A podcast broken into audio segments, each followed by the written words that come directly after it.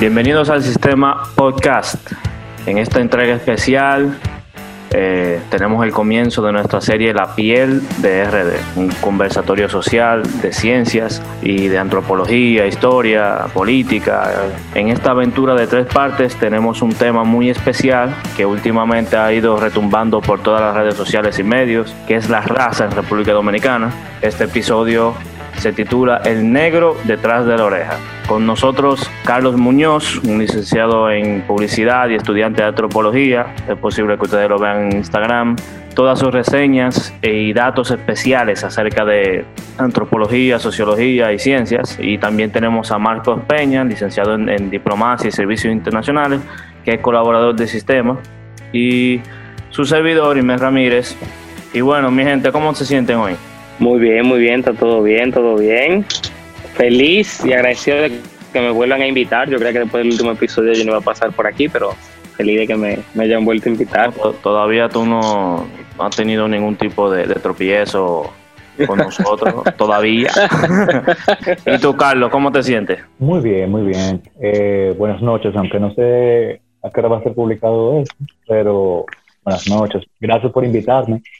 Eh, me siento muy halagado y nada, estoy aquí para dar un poco de, lo que sé y compartirlo. Y un poco de, qué humilde tú eres, Carlos, hablar un poco de lo que sé, un poco de lo que sé, Marco. Carlos cree que nosotros, Carlos cree que nosotros no lo conocemos, señores, pero Carlos, el que, el que lo sigue en Instagram sabe quién es Carlos y sabe que él no, no es un poco lo que sabe. Uno conoce el, el charco e ignora el océano. bueno, ahora que estamos hablando de ese charquito, eh, ¿qué tal si comenzamos nuestro podcast con una pregunta, vamos a decir, no mucho menos importante, que es, ¿por qué es necesario hablar de raza en, República Dominicana? Sí, mira, eh, a través del tiempo, eh, el tema de raza inclusive es un tema que ha sido ampliamente debatido es un tema ampliamente que ha sido eh, trabajado hasta de forma polémica. Eh, muchas veces el término de raza no es el que siempre ha estado, ha existido para clasificar a, los, a, todos los humanos, a los grupos humanos. Entonces, a través del tiempo, uno tiene eh, una división primeramente, uno siempre tiene que tener una agrupación. Inclusive hay muchos papers de antropología y genética que dicen eso. Bueno, hey, somos una, una solamente raza humana pero ¿por qué todavía seguimos utilizando clasificaciones? Entonces después entran varios debates de la antropología física, etcétera, etcétera, lógicamente, ¿no? Porque aunque usen clasificaciones de, por ejemplo, asiático del sur, etcétera, etcétera, se están usando clasificaciones y eso es lo que se está debatiendo actualmente. Pero el, lo que vamos a utilizar... Una, una pregunta, Carlos, y perdóname que me, me estoy metiendo aquí una pregunta, pero entonces podemos considerar, porque hay distintas clasificaciones humanas, no simplemente de raza. Nosotros tenemos una clasificación basada en nuestros ingresos, una clasificación basada en nuestras creencias, o una clasificación basada también en nuestro género. Pero podemos decir también que la raza puede ser un tipo de clasificación política. O sea, políticamente yo puedo identificarme con respecto a la raza, a mi raza. Sí, y, y ahí es lo que yo, yo, yo iba a, a llegar con esto. Y es que normalmente cuando hablamos en este contexto que vamos a tocar el tema de hoy, va a ser un contexto eh, sociocultural, porque una cosa es el contexto sociocultural, por ejemplo, como tú estabas hablando del concepto de, de la economía, el concepto de qué grupo es el que va a gobernar, qué grupo es el que está, eh, cuál es la jerarquía de ese grupo, ¿no? Y otra cosa es... ¿Qué grupo controla los recursos? ¿Qué grupo controla los recursos? Que son muchas veces, en un término correcto, que es real, pero muchas cosas son constructos sociales. Después de eso, después de eso voy a explicar, bueno, rápidamente voy a explicar por qué. Señores, fácilmente, en América eh, hispana, tú tienes un grupo, por ejemplo, árabe, ¿verdad? Lavantino, libanés, maronita. Por ejemplo, en, aquí se consideran, que se consideran eh, blanco, pero en otros lugares de Estados Unidos, por ejemplo, no lo consideraban blanco, hasta como ellos mismos se quieran identificar. O, por ejemplo, los mismos árabes genéticamente, eh, por ejemplo, libaneses, pero esta vez sufí, suní, perdón. Eh, ya van, ellos mismos se quieren considerar non-white, ellos mismos lo, lo, van a considerar así. Entonces, eso es un constructo social. Eso no es, eh, un, eso no es eh, una afirmación biológica, no es una afirmación morfológica, ¿no? Sino es ya una construcción social de, Eso es lo que quería, quería eh, hablar. Creo que también es como importante de notar que también hay una, una gran discusión en cuanto a el significado de la raza. Es un punto que también tocamos con eh, uno de, de, de, nuestros posts en, Instagram. Habla acerca de la definición de la raza como tal, que viene siendo prácticamente como un, dato taxonómico, es decir, como un, taxo de, un dato de clasificación, una información acerca de una persona. No necesariamente define a una persona, pero sí es una, una clase como de información. No define a nadie y la, la variación de razas en cuanto a genética se refiere es un nivel muy pequeño entre grupos y naciones diferentes. Eh, es decir, que los seres humanos entre nosotros no tenemos un, eh, vamos a decir, como que, ah, que la raza negra tiene tanto por ciento de, de, material genético diferente o de información genética diferente a, a, la persona que está en el Polo Norte, a los blancos de, o, europeos de, en, Inglaterra o algo así, sino que prácticamente dentro del genoma humano el, claro, somos prácticamente parecidos todos. Sí, somos, una, somos una familia, aunque sí hay que, cabe destacar que con, con el pasado, lógicamente, no es, no es un ser humano que se va del África. O sea, no, son varias olas y de grupos humanos que en el pasado los humanos éramos mucho más, eran más diferentes de lo que somos ahora, pero sí cabe destacar que lógicamente a medida que, que, que por ejemplo, el ser, los euroasiáticos, ¿no? En caso, por ejemplo, eh, islandeses o personas de, del Nepal, etcétera, etcétera, tienen ADN arcaico que son de otra población, por ejemplo, Neandertal, eh, denisovanos, etcétera, etcétera. Entonces, eso sí que no lo tienen eh, grupo africano subsahariano. Y si lo tienen es muy, muy, muy, o sea, son los grupos asiáticos, sí hay ciertos marcadores genéticos diferenciales, pero son pequeños, o sea, genéticamente todos estamos dentro de una misma familia, y, pero sí, lógicamente, hay clusters, que son grupos de familia, pero que no, no son tan relevantes para clasificarnos aparte. Pero sí eso es importante para explicar toda la diferencia que hay. Eh, yo creo que también, yo creo que también la importancia del tema de la raza viene siendo algo emocional, principalmente porque el, el tema no se toca de manera, vamos a decir, normalmente en redes sociales, en conversaciones, no se toca de manera académica, sino más bien como un comentario social, una apreciación acerca de alguna dinámica entre grupos. Principalmente, vamos a decir, en este país Ajá, sí. Pero, sí, pero o sea, se toca de manera sentimental porque, como, como decía Carlos al principio de su comentario, hay una conexión sociocultural al momento de clasificarnos en base a raza, ¿te entiendes? Claro. Porque la gente usualmente hace, se hace paralelismos en la historia de que, mira, durante mucho tiempo, gente que lucía de esta manera, como yo dije al principio, controló los recursos. Por eso yo me siento mal. O sea, yo no me siento, yo me tengo que reivindicarme porque la gente que luce como yo no controló los recursos al inicio del país o al inicio de, del continente. Bien, bueno, hablando, hablando de eso, hablando de lo que dice eh, Marcos, pudiéramos hacer la pregunta, ¿qué actores raciales llegaron a existir en, en esta isla? Sería un punto importante. Cuando, cuando tú te refieres a actores raciales, ¿tú te refieres a, a, a previo a la colonización o...? Sí, previo, previo, previo a, la, colonización, claro. Considero que había, había, una, había una población que era más, más homogénea racialmente. O sea, no, no eh, creo, yo personalmente, o al menos no nos educaron para pensar de que habían diferencias raciales muy grandes en, los primeros pobladores de la isla de Santo Domingo. Eh, sí, bueno, podemos hablar de, de varias oleadas migratorias y de varias rutas. Eh, la que siempre nos enseñaron en el colegio, hecho de ver. Pero ¿qué pasa? la mayoría de las personas piensan que varios grupos, por ejemplo, de, en Siberia, eh, vinieron todo el mundo, ¡eh, entren todos! No, pero fue, varios grupos vinieron, algunos se desviaron, algunos se aislaron, algunos se quedaron. Entonces tenemos un grupo que va desde el norte, el norte de América, ¿verdad? Del estrecho de Bering, de Siberia al norte de América, Alaska. Se recuerden que todo en ese momento estaba congelado. Se van aislando y varios grupos van entrando, ¿no? A lo que es actualmente México, etcétera, etcétera. Pero también otras migraciones sucedieron por el sur, porque eh, con un estudio que se hizo de morfología craneal, se descubrió que había morfología más parecida a los asiáticos del sur, porque hay que recordar que las poblaciones asiáticas también son diferentes, no solamente por haplogrupo, sino eh, morfológicamente. Entonces, sí habían, varias, habían varios grupos diferentes. Dentro de, habían los grupos que más se aislaron, lógicamente había marcadores que, que tú puedes diferenciarlos, pero sí había de alguna forma una diversidad, porque tú tienes inclusive grupos que, hay un grupo, solamente en en Norteamérica hay un haplogrupo que es el X, que no se encuentra ni en América del Sur, ni en América Central, etcétera, etcétera, que lo tiene un grupo nativo americano que solamente lo comparte, está en Europa y, con, y lo que yo creo que lo que tienen más marcadores son los drusos de Israel, Palestina, etcétera, etcétera. Entonces, hay, aquí, aquí, había un saco de gente, entonces, es decir, como de diferentes, diferentes lugares. exactamente, pero todo, o sea, todos asiáticos o asiáticos del sur o asiáticos del norte, en ese sentido, lógicamente. Perdóname, tú no evidencias todos esos actores raciales. Entonces, si, si, si existían tantos actores raciales en la América previa a la colonización europea, ¿habían entonces conflictos raciales? habían, o sea, nosotros podemos decir de que al menos conocemos claro el caso de México y Centroamérica, pero en el Caribe, aquí cercano a, casa, teníamos conflictos raciales. Yo creo que es un término muy moderno. Existían conflictos humanos, o sea, no importa cómo tú lucías, o sea, era que tú estabas aquí, ¿no? Y luego va a haber un intercambio, algunas veces hasta pacífico, y otras veces van a tener otros, otros encuentros, ¿no?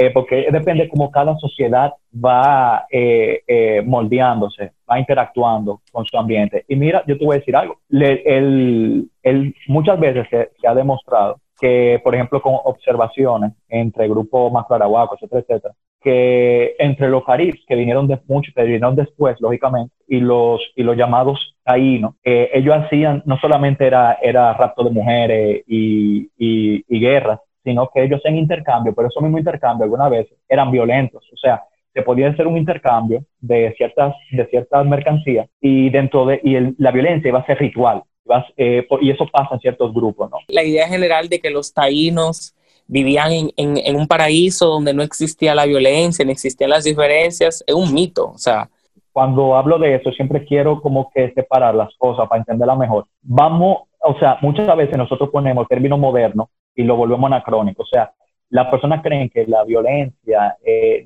por ejemplo, muchas veces uno hace una, una, apología desde una perspectiva moderna, ¿no? Moderna y, y, occidental que la tenemos, que no es que está mal, pero hay que algunas quitarnos el velo y entender que estos pueblos no tenían que ver muchas veces con ciertas formas de vivir. O sea, si yo, por ejemplo, quiero hacer algo, yo lo hago y no significa que, o sea, en mi contexto está bien, pero ahora cuando dos mundos se encuentran, ya ahí cambian las cosas y cambian las reglas. Ese tema de los taínos es muy importante porque realmente él toca muchas fibras también de nosotros mismos. Cuando tú, te, cuando tú te refieres a algo, a unas personas que tienen un pensamiento anacrónico, que algo que es propio o característico del pasado y que lo podemos reflejar hoy. Cuando tú hablas de esa manera, de que las personas tienen un, pensamiento anacrónico acerca de los taínos, ¿a qué tú te refieres? Por ejemplo, eh, rápidamente, y te voy a dar dos ejemplos, dos ejemplos. Mira, hay unos estudios que luego, que luego te, te, voy a compartir las fuentes,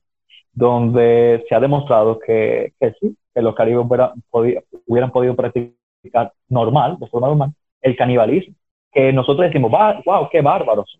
Eh, vemos algo en el pasado y lo juzgamos con, con, con, una moral moderna. Decimos, ay, pero estas personas son así por eso, qué malo. Dicen, o sea, o dicen, estas personas debieron ser más amables. Y los derechos humanos, o sea, tú me estás metiendo términos que no existían en aquel, en aquel tiempo. Tuvo que haber pasado ciertos procesos históricos para tú tener la sensibilidad de hoy en día y, los, y, las legislaciones, eh, el cuerpo eh, eh, jurídico para entender que muchas cosas estaban de alguna forma mal. Y realmente es algo muy peculiar de ver en la escuela que se enseña a los taínos. Los taínos hacían casabes, eh, vivían de la casa, estaban flechas y tenían los caciques, eran aborígenes y se, ven tan contentos, Marco, en, esos libros. Eh, se veían como, como tan felices. Es lo que digo, lo que digo, o sea, me resulta chocante la idea que presenta, o las ideas que presenta Carlos, porque no es necesariamente lo que nos enseñan en las escuelas. Las escuelas no hablan del paraíso precolombino, de cómo vivían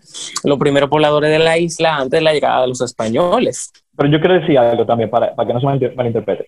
Puede, puede suceder, ¿no? Por ejemplo, las mismas guerras interétnicas que siempre pasan eh, en diferentes poblaciones, eh, bajo ciertos, ciertas eh, violencias ritualizadas, lógicamente. Pero yo sí te voy a decir algo cada población es diferente. O sea, tú tenías, por ejemplo, un pueblo, vamos a decirlo así, que eran varios reinos divididos, pero tú, y con, lógicamente con, con todo eso, ¿no? Con, con sistema parentesco, pero tú tenías pueblos, ¿no? Con que se hacían alianzas entre sí para, para derrotar a, a, otro enemigo, pero tú también tenías tribus más aguerridas, pueblos más aguerridos, como estábamos hablando de los caribes, en ese sentido, ¿usted me entiende? Que ellos, ellos dieron, siempre hay un grupo pacífico, de alguna forma, ¿no? En, en ese término, pero no en, la, no en el término utópico de pacífico, lógicamente, porque la violencia es siempre algo motor común. Claro.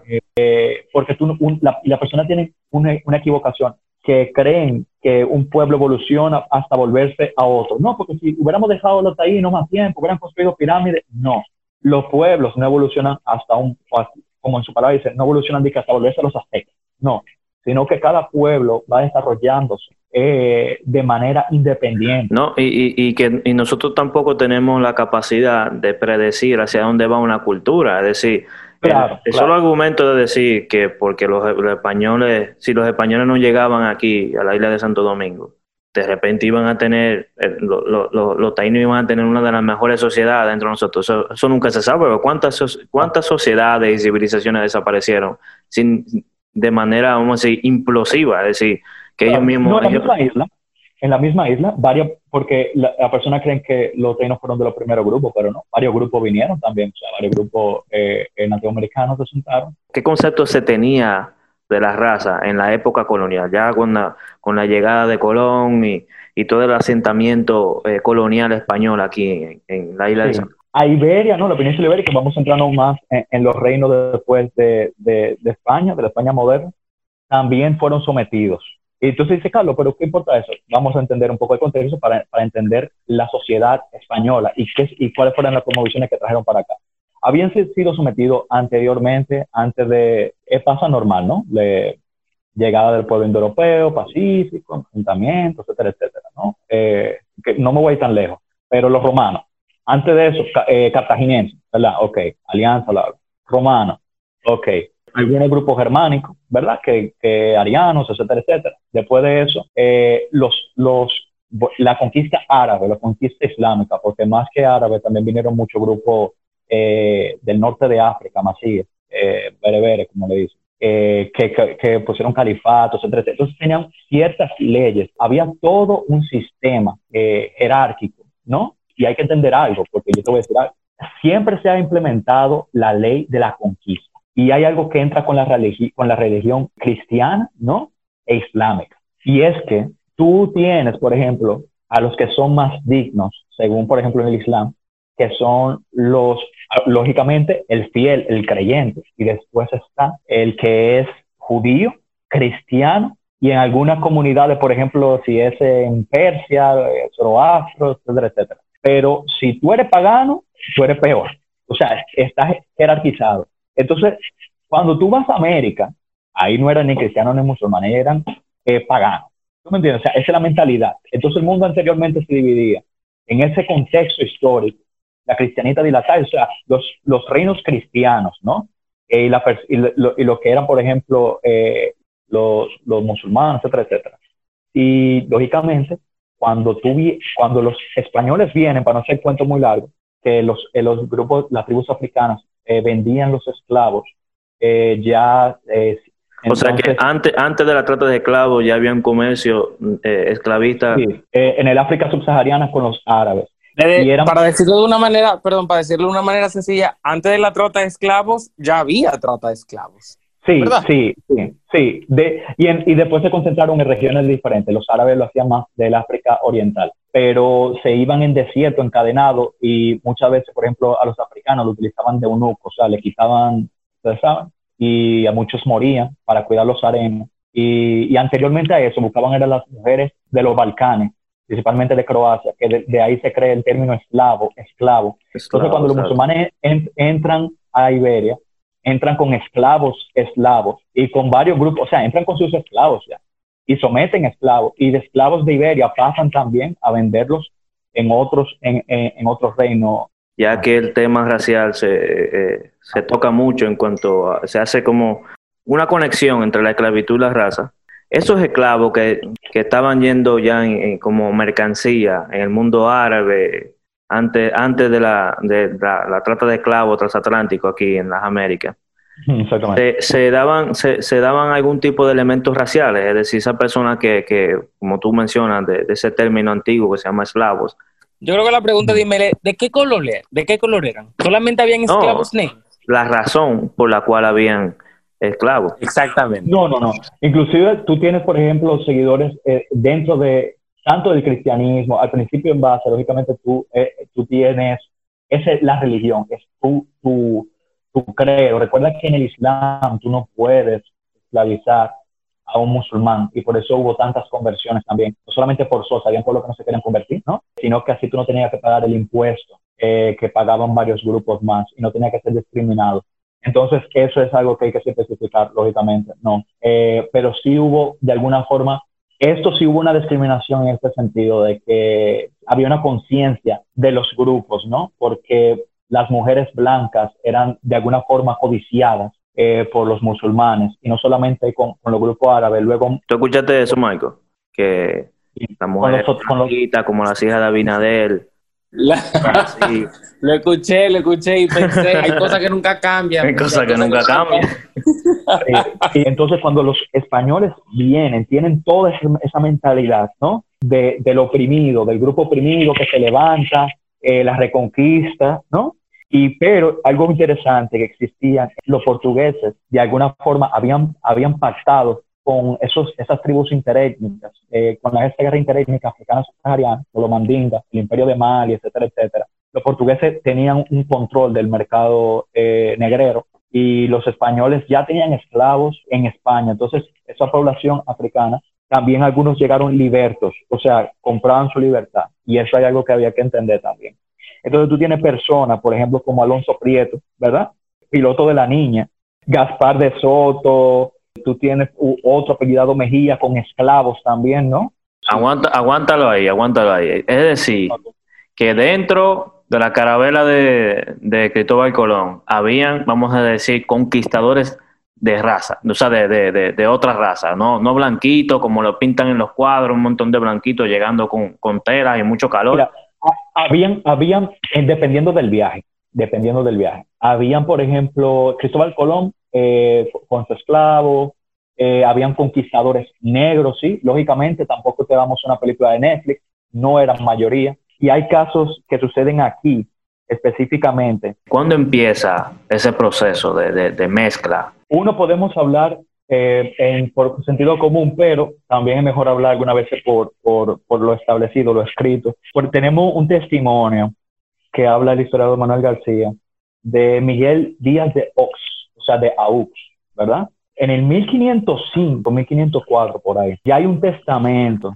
en Sevilla que reconoce a un, hijo o sea, casado con una nativa, o sea, lo reconocía como hijo suyo y lo quería ordenar en el sacerdocio. Entonces su hijo Miguelico decidió ser conquistador con los demás conquistadores a buscar fortuna. Eh, entonces, tan temprano como eso, sucede ya un, el mestizaje, pero no solamente un mestizaje de unión biológica, sino de reconocimiento jurídico, de patrimonio, de lo que es mío es tuyo. Mira, y hay algo muy interesante, eh, que cómo sucedían las uniones eh, entre la población eh, y, el, y española. Mira, lógicamente hubo varios hubo varios procesos por ejemplo en Isabela no fueron no fueron al principio violentos lógicamente era una conquista, no, no, se, no, se puede, no se puede olvidar eso. Hubo enfrentamientos, hubo uniones estratégicas, el caso de famoso de Huacanagarí. Los mismos eh, indígenas entregaban a sus hijas también, hubo alianzas matrimoniales,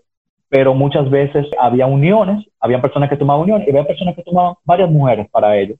Entonces, de alguna forma, eso también escandalizó cuando se, se enteró, cada gobierno de alguna forma quiere, quiere controlar su población también y establecer ciertos regímenes un, un régimen, digamos, moral y ético entre la población. exactamente, exactamente. Principalmente con el reinado de, Isabel la Católica, estableció la, una, unión decorosa. Y luego a través del tiempo, tú vas a tener, por ejemplo, ya con el sistema de encomiendas, que fue un sistema que se supone que iba a controlar la explotación de, los nativos, ¿no? En el trabajo forzado, ya con las leyes de Burgos, principalmente, establecidas con Fernando el Católico, porque en el testamento de, antes de morir Isabel la Católica, ella estableció que los, eh, los nativos no deberían ser eh, sometidos a muerte a su trabajo, sino que deberían ser convertidos como un buen cristiano, con el ejemplo, darle descanso. Y, esa, y esas leyes tan favorables para la población y digamos, en algún sentido político, digamos, leyes tan progresivas y tan empáticas, eso, se, cumplieron. Una, una, una pregunta y también añadiendo ahí a, esa otra pregunta, y, y riesgo, con el riesgo de sonar anacrónico, como tú dijiste al principio, ¿podemos decir que las leyes de Burgos son el primer instrumento de derechos humanos en el continente? ¿O hay, o hay una evidencia previa de eso? Yo sí podría decir que quizás no fue, no fue algo que fueron el precursor, pero digamos uno de ellos, porque de alguna forma es algo muy revolucionario, de que imagínate que tú tengas que sacrificar tu vida en un viaje eh, en lo que toda tu historia te ha dicho, que una cosa es la ley del conquistado, ¿no? Y otra cosa ahora que tú tienes que ver, porque esto no sucedió, esto no fue un acto que sucedió la noche a la mañana, lógicamente también hay que entender que tuvieron que suceder varios eh, factores para que se diera eso, y fue esta, esta vinculación eh, religiosa, espiritual, que decía, espérate, estamos en la tierra de los conquistados, ellos pueden ser convertidos y pueden ser unos súbditos del rey y de la corona y solamente que paguen impuestos. Y entonces, después de eso y, y más adelante, ya con una recopilación ya eh, establecida con, eh, y un consenso religioso, establece que esta persona tiene derecho a convertirse. El castizo tiene, tiene un derecho eh, y sube muchísimos personajes en altos mandos, en el ejército, etcétera, etcétera. ¿En qué convenía eso? Solamente se, se, hubiera hecho por un asunto teológico. En ese momento no se había hecho nada de eso. O sea que era un, un vamos a decir, un programa eh, evangelizador, prácticamente volver a, a, esto, digamos, en algunos términos de aquel tiempo, estos salvajes, volverlo civilizado o de acuerdo a la cultura europea. Sí, sí, sí. lógicamente eh, que hubo matanza, que hubo guerra. Eh, la guerra saca lo peor de los hombres. Ahora, que eso tú me preguntas si se cumplió. Habían sus castigos también para que no se cumpliera. Ahora, en todo tiempo y tan lejos, lógicamente existía la corrupción y lógicamente existían personas buenas y malas, porque esta es la realidad de la historia. O sea, no es que todos eran demonios. Entonces tú vas a tener un gran grupo de personas codiciosas, como siempre ha existido. Tú vas a tener otro grupo. ¿Por qué no? O sea, ¿por qué no se pueden enamorar? No son humanos. Algo que también queremos preguntar, que es lo que prácticamente es el tema de, de, de este podcast, es el mestizaje negro, blanco, que es, creo que es el tema de los negros, porque el tema de los taínos como que los taínos siempre lo dejamos, lo dejamos pasar, como ellos son como el, perrito, el cachorrito lindo de la casa. Pero cuando hablamos de, de, los es un tema mucho más complejo debido a, ser un fenómeno prácticamente nuevo. ¿Qué tú dices sobre eso? Voy a, voy a hablarte en el contexto, ¿no? Tú me preguntaste algo que sí planeo contestar, porque había algo, el ladino sabía hablar español, no era lo mismo el, africano que venía del África subsahariana, que era el africano eh, español. Lógicamente la mezcla van a comentar más rápido ahí había un acercamiento. Eso es lo que, lo que se supone el comienzo de, de, las mezclas, según el historiador Manuel García, pero hay algo interesante. Pero, perdón, tú dices que el, el africano español el africano que venía directamente desde de, España. Muchos de ellos también recibieron encomienda, no un gran número. Sí quiero aclarar muchas o varias cosas rápidamente, rápidamente, hablando del tema africano.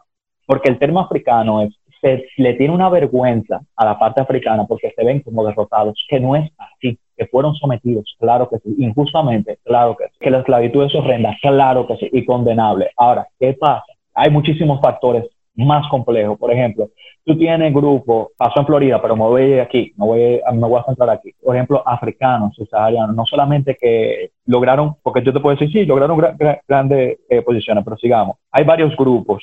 Lo que hacían los españoles era, por ejemplo, mira las fundaciones de Villamella, los Tamarindos, los Guandules, que fueron hechas prácticamente con los esclavos que se escapaban del lado francés. Después, lógicamente, estamos hablando ya de mucho después, pero eh, lo que se intentaba era prácticamente hispanizar. Siempre estaba el, concepto de no de raza, sino en sentido cultural, religioso, eh, de la lengua, la religión, etcétera, etcétera. Y sí, porque en, ese, en ese tiempo se, se pensaba la sociedad o la cultura como al yo plantear mi lenguaje contigo, no necesariamente aprender el que tú tienes, de alguna manera estoy como haciendo un update a la cultura tuya. pero que es, un, es condenable actualmente por varios grupos, porque dicen, no, porque mira el, el, el, eurocentrismo, el, el imperio, pero así mismo sucedía con varios grupos también, sucedió con varios grupos en Medio Oriente, sucedió con varios grupos en el África, lógicamente a través del Islam y la conquista y la arabización y la islamización. O sea, tú no estás viendo eh, eh, un evento aislado, sino un evento en común que estaba pasando y estaba ocurriendo. Y tú tienes, por ejemplo, y eso no es para poner a los españoles como, esto lo dicen antropólogos como Ureña Rip, tú tienes diferentes sistemas esclavistas que son malos, claro que sí, pero es totalmente subjetivo tú decir no, porque fíjate cómo, o sea, tú podías escapar de algo tan horrible que nunca se le debe decir a nadie, pero tú puedes escapar de un sistema, por ejemplo, como la esclavitud y servirte de ella, que está mal totalmente. Y, o tú tenías, por ejemplo, eh, un safe haven, como se dice muchas veces del lado español. Un refugio, un, refugio. Un refugio, claro, claro. Y tú tenías, y te, lo sigo diciendo, eh, posiciones, por ejemplo, como Tomás de Sosa, o sea, que está mal, eh, como quiera, porque dice, ah, bueno, eran el imperio, pero así mismo habían esclavos dentro de, dentro de la conquista árabe y luego después con los turcos que eran prácticamente esclavos y ascendieron a ser pachá y, y, tener títulos. Pero, por, ejemplo, Tomás de Sosa, él fue,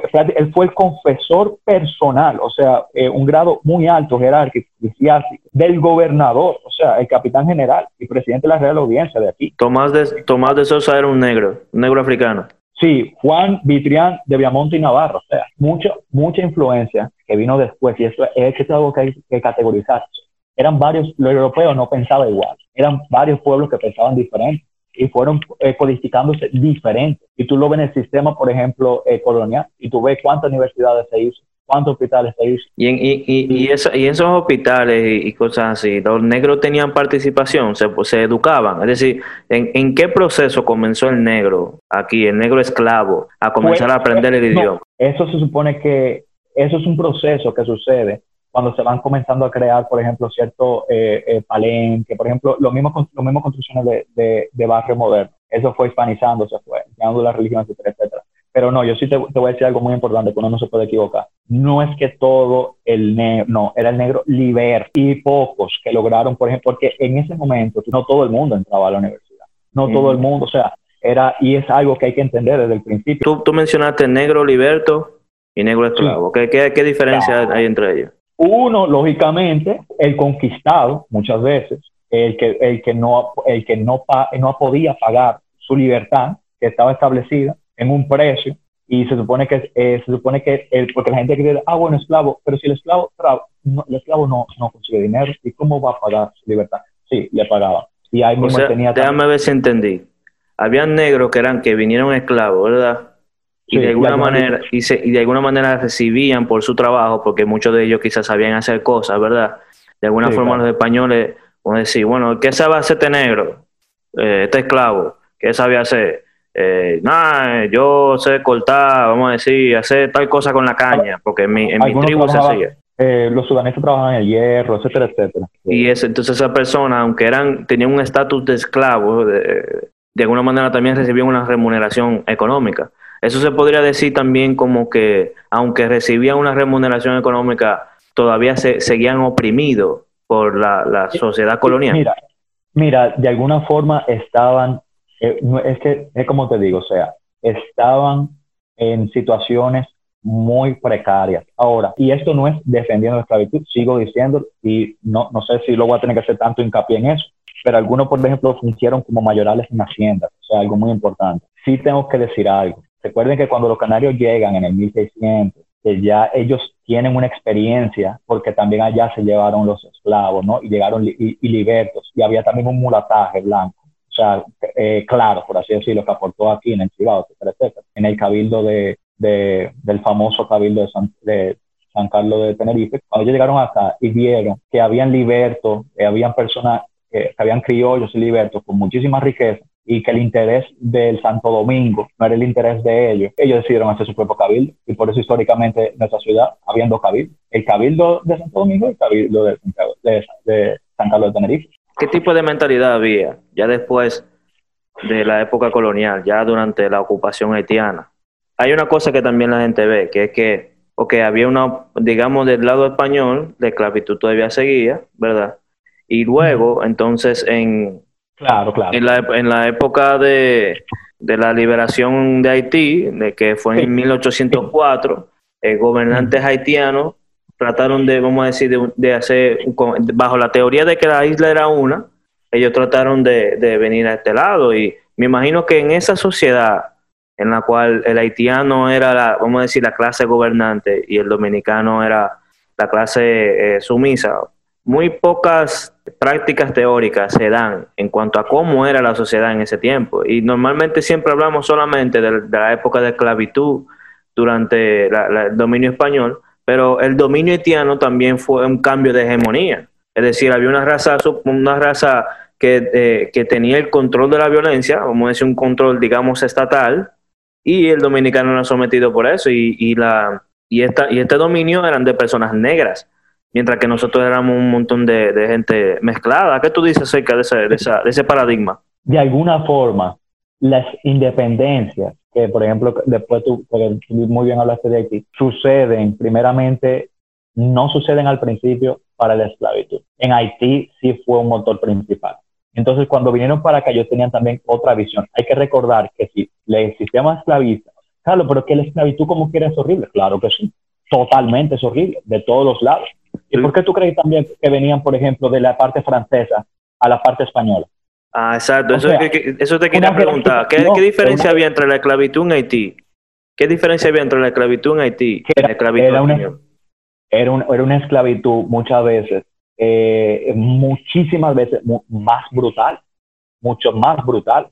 Y tú tienes, por ejemplo, eh, eh, cuando tú ibas allá a este, a, este lado de la isla, te asentaban, te ponían oficios, tú podías vender cosas, o sea, tú podías interactuar en esa comunidad, pero bajo, bajo tus fueros, bajo ciertas libertades, con el compromiso, lógicamente, que es lo que hacían españoles, los españoles eran famosos por esto, de que si venían ingleses, si venían franceses, usted iba a formar, por ejemplo, su, su batallón de pardos o, o, escuadrón luego de mulatos, etcétera, etcétera, y iba a ayudar a defender la isla. Y, ellos muy, claro que sí, vamos, el francés no, la francés todo era obligado, todo un trabajo. No quiero simplificarlo. y, y, que lo, y los la, la colonia francesa y la inglesa eran muy buenas, digamos las francesas, porque los franceses eran muy buenos en, en, en, la trata, en la trata de esclavos. el motor prácticamente de, de, muchas de, sus de sus empresas era, era la trata de esclavos. Y, y, yo creo que es un enfoque que tú acabas de dar muy importante, porque o sea, nosotros no nos independizamos de los, de los haitianos, diciendo lo, que nos independizamos de una opresión racial, ni tampoco de una opresión, digamos... Eh, eh, eh, sí tengo que decir algo, sí, sí tengo que decir algo para terminar, para terminar la idea, sí tengo que especificar, lógicamente, que como había una conciencia racial en Haití. Eh, lógicamente, no por lo menos en, en, su política exterior, porque hay que recordar las divisiones primero de Haití, norte monarquía, sur república, el, el acercamiento diplomático con la Gran Colombia, que, que el mismo Simón Bolívar eh, fue siempre muy escéptico de eso, ¿no? De eso no habla el historiador colombiano eh, Luis Porcio Tolora, en su libro Los Negros del Rey, eh, hablando de, la Gran Colombia, etcétera, etcétera. Lo que sí te quería decir eso, ellos tenían la conciencia, por lo menos de este lado. También fueron buscando a muchos, que, muchos amos franceses que se escaparon y habían vendetas personales. Y, y había muchos roces también entre, entre tú eres blanco, tú eres europeo, pero peor, peor, tú eres francés. Y había un gran rencor. Pero ese, eh, ese, eh, esa, eh, esa, esos enfrentamientos violentos estaban en este, en este lado de la isla o eran del, lado haitiano? Sí, no, no, recuerda que, recuerda que muchísimos franceses emigraron a este lado, que escapar, escaparon de la revolución. Es decir, es decir, que durante la, la, la, hegemonía haitiana, franceses y europeos fueron perseguidos por los mismos haitianos. Sí, lógicamente, ¿no? Y, y, y la misma venganza. Y también, por ejemplo, pasaron varios actos de violencia, eh, lógicamente porque había una resistencia también. ¿no? El, el haitiano, eh, de alguna forma, en, en, en cierto momento, lo, lo, normal para ellos es asociar lo europeo con opresor. Paréntesis, si no completé una idea es por el tiempo, pero hay cosas que son más complejas. No, no, no te preocupes, que nosotros vamos a seguir esta serie de conversaciones porque la idea, lo ideal es hablar acerca del, del, del negro detrás de la oreja y ese negro también incluye lo que son los taínos y todos los tipos, tipos de razas que vinieron. Entonces, hay que decir que hay muchas sorpresas históricas que, que tú has revelado a nosotros. Eh, me siento muy contento de todas las cosas que tú has dicho. Aunque no hemos podido plantear un análisis, vamos a decir, eh, social o, un comentario social acerca de lo que de, de, de, nuestra procedencia de, de merca de raza, si yo puedo decir, tú has movido el parámetro hacia otro lugar, porque ya no vemos a los taínos como nosotros lo veíamos, como una, una cultura tan benevolente, pudiera decirse que es, eh, eh, el estado utópico de la sociedad eran los taínos, pero tampoco estamos planteando de que el dominio haitiano no se menciona tanto y la forma como tú lo planteas también da un poco de, de, insight y de análisis un poco más profundo acerca de esa sociedad, lo cual es muy importante. Pues, resumiendo, por ejemplo, el tema taíno, de sí hay grupos, eh, lógicamente, eh, que son grupos, por ejemplo, cazadores recolectores, etcétera. Pero uno no puede deshumanizar esos grupos. Y sí habían, por ejemplo, conflictos, porque hay que entender que la isla no solamente eran eran no había grandes contactos, por ejemplo, con los caribes, que alguna vez era algo eh, meramente de intercambio amistoso, pero también podía suceder violencia eh, eh, ritual, no hay problema. Pero, ¿y qué pasa si te raptaban a, tu mujer? O sea, son cosas como que uno, tiene, uno no puede modernizar las cosas. Segundo, mira, hay un tema, hay muchos grupos, por ejemplo, que dicen no, porque hay que entender que el haitiano vino a liberar al dominicano negro, pero es una, son cosmovisiones totalmente diferentes, pero eh, es algo, o sea, como que tú estás ignorando, eh, tú estás poniendo un grupo por encima de otro que dice, ok, pero eso es lo mismo que tú estás criticando, pues tú criticas los blancos por encima de otros, tienes que buscar ahora algo que pase por encima de eso, pero no, hay grupos que dicen que sí, que el racismo eh, eh, el inverso, ¿cómo es? Racismo bueno. ¿cómo es? Racismo inverso. Porque es una forma que los, los africanos y saharianos han sido oprimidos, pero muchos, o sea, y eso es algo que entender, eso es en el, en el, en el contexto cómo se ha dado, o sea, varios grupos han sido oprimidos a través del tiempo. Eh, una cosa es, ¿quieres quedar ahí o quieres avanzar? Porque estos son realidades también, o sea, y muchas veces los discursos que quieren poner son discursos que no avanzan, sino que crean más de, de fragmentación social. Lo que hay que ver cuál es la intención cuando nosotros vemos la historia. Porque muchas veces queremos estudiarla para justificar acciones actuales o para justificar la falta de toma de, decisión o la toma de acción. Entonces, yo creo que eso está mal. Yo no puedo tomar eh, algo que se ha al principio, valores morales y jurídicos de la época contemporánea y tratar de imponérselo a, la sociedad del Imperio Romano o, o al África del siglo XIII porque entonces yo, quiero tratar de justificar algo buscándolo en la historia. Rápidamente, y ya creo que con, esto voy a finalizar. Yo creo que las esto es un consejo para, espero que llegue algún día, al, al, Ministerio de Educación, etcétera, etcétera, de revisar la historia. Cuando se habla de República Dominicana, no se, no se habla bien de los aborígenes, no se habla bien de la conquista eh, eh, ibérica, ¿no? De, de, de, del Islam, eh, de cómo hay estatuas todavía, oye, y eso pasa, hay estatuas en, en, Iberia de conquistadores musulmanes que decapitaban cristianos y lo lanzaban como catapulta. Y no se ha enseñado bien, no solamente la guerra interétnica en el África subsahariana, sino grandes imperios también, por ejemplo, el imperio Mali, el imperio Mandinga, que hay un famoso dicho que el que dice, el que no tiene dinga, tiene mandinga. O sea, se puede decir, ay, bueno, estos los africanos fueron los que le metieron la mano, me siento mal. Viejo, no, o sea, eh, la, la, historia es tan diversa para tú entender, y no es se trata de un grupo, mira, hay algo hermoso y, y, profundo que está, no me recuerdo en qué lugar, pero es un mural en México, que dice ni victoria ni derrota, sino eh, la lucha que tuvo el pueblo eh, mexica contra Hernán Cortés hasta él vencer.